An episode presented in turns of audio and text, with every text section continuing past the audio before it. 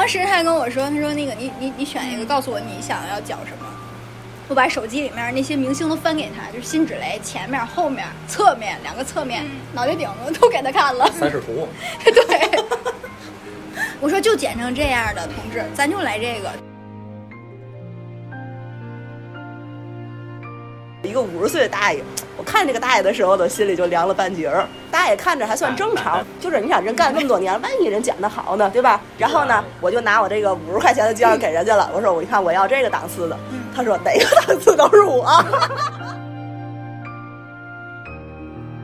他现在跟我聊的就是你在哪工作呀？然后我就说我没有工作呀。那他他说那你怎么办呢？没有钱呢？那你为什么剪头发呢？因为有卡还没花完。就是小秦这个非常好，这个回答就是我没有钱，没有工作，他也不好意思给你推荐了。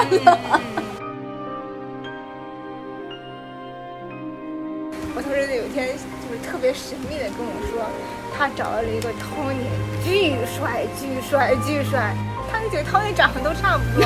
我问为什么他会觉得这这男孩帅？不过这男孩有一点特别的好，让他也成为了我的 Tony。嗯，这个男孩从来不推销。